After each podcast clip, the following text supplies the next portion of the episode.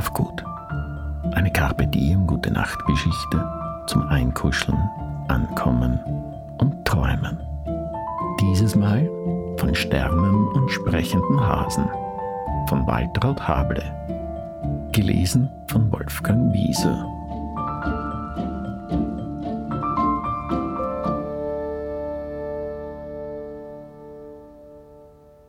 Die Nacht löst den Tag ab und das Mädchen starrt in die dunkle Stille des Zelts, in dem es liegt. Wenn sich der schwarze Vorhang über die Welt legt, ist ihm das jedes Mal aufs neue unheimlich. Alles, was Afrikas Savanne für es schön und aufregend macht, scheint von einer finsteren Wolke verschluckt zu sein.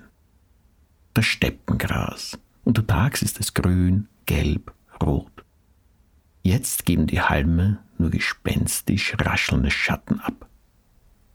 Auch das Zwitschern der Vögel ist verschwunden. Das Mädchen hört bloß den eigenen Atem und ein paar Kröten quaken. Seine Augen wandern zum Feldbett der Eltern. Es ist leer. Die Erwachsenen sitzen noch draußen am Lagerfeuer, der Nachtwind trägt Bordfetzen und leises Lachen herüber. Komm raus, flüstert plötzlich eine Stimme. Sie klingt fremd, aber trotzdem irgendwie vertraut. Komm raus, tönt sie beharrlich.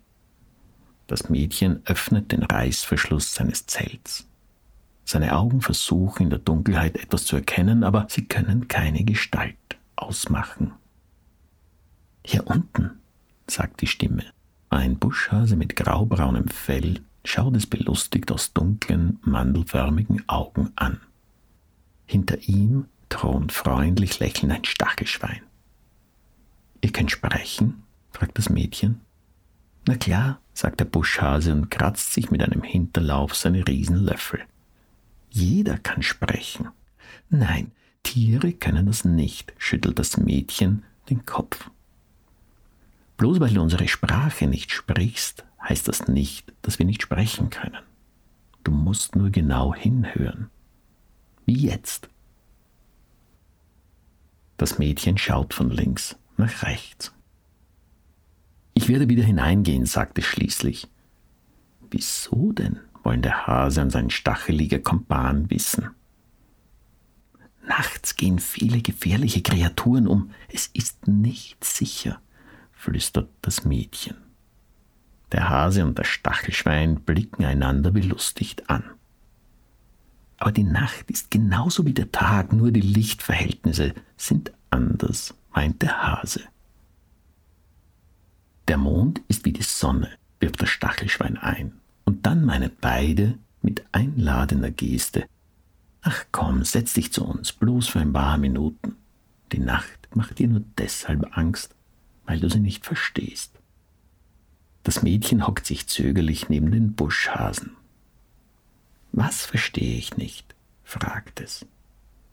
Auf dieses Stichwort scheint der Hase gewartet zu haben. Er räuspert sich, streckt die Löffel kerzengerade in die Höhe und beginnt, von den Vorzügen und Geheimnissen der Dunkelheit zu schwärmen, während der Stachelschwein nach jedem Satz theatralisch mit seinem Schwanz klappert.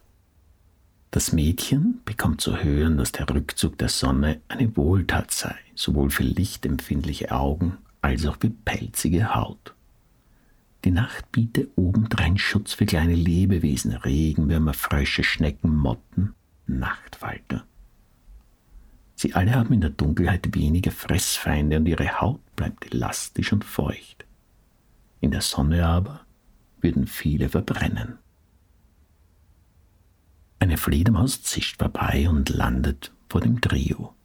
Ich habe euch belauscht von da oben. Die Nacht ist großartig, pflichtet sie dem Hasen und dem Stachelschwein bei. Vor allem aus meiner Perspektive passieren die unglaublichsten Dinge. Man kann Liebespaare beobachten, Tierbabys die erste Schritte in die Welt machen, sogar die Bäume seien entspannter. Sie senken nachts ihre Äste ganz leicht herab, bevor sie sich morgens wieder der Sonne entgegenstrecken.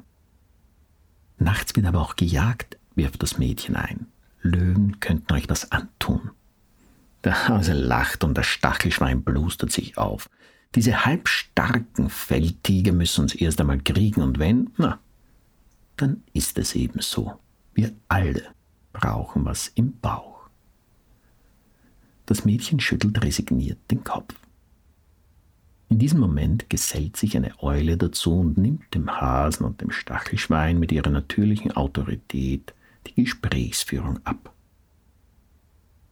Mädchen, du bist in der Nacht nicht so hilflos, wie du vielleicht glaubst. Du hast von der Natur tolle Sinne mitbekommen. Wenn du nicht sehen kannst, kannst du immer noch hören. Du kannst tasten, riechen, schmecken. Vertraue auf diese Fähigkeiten, sie sind ein Teil von dir. Und dann sagt die Eule, die nicht umsonst als die Weise gilt, du hast auch deine Intuition, deinen inneren Kompass, der lässt dich nie im Stich. Und so lautlos wie sie gekommen ist, verschwindet sie auch wieder.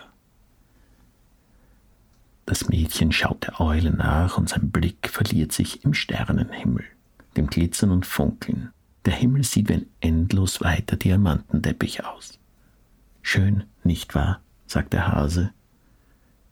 Die Magie kommt jede Nacht aufs Neue zu uns. Die Sterne geben uns Licht und Orientierung, damit wir uns besser zurechtfinden. Und dann sagt der Hase, der immer ein bisschen neidisch auf die Wortwahl der Eule ist, etwas, das auch dem weisen Vogel gefallen würde.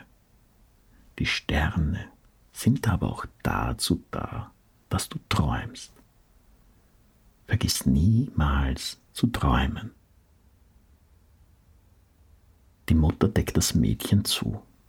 Psst, sagt sie zum Vater. Psst, sie ist eingeschlafen. Ich hoffe, sie erlebt etwas Schönes.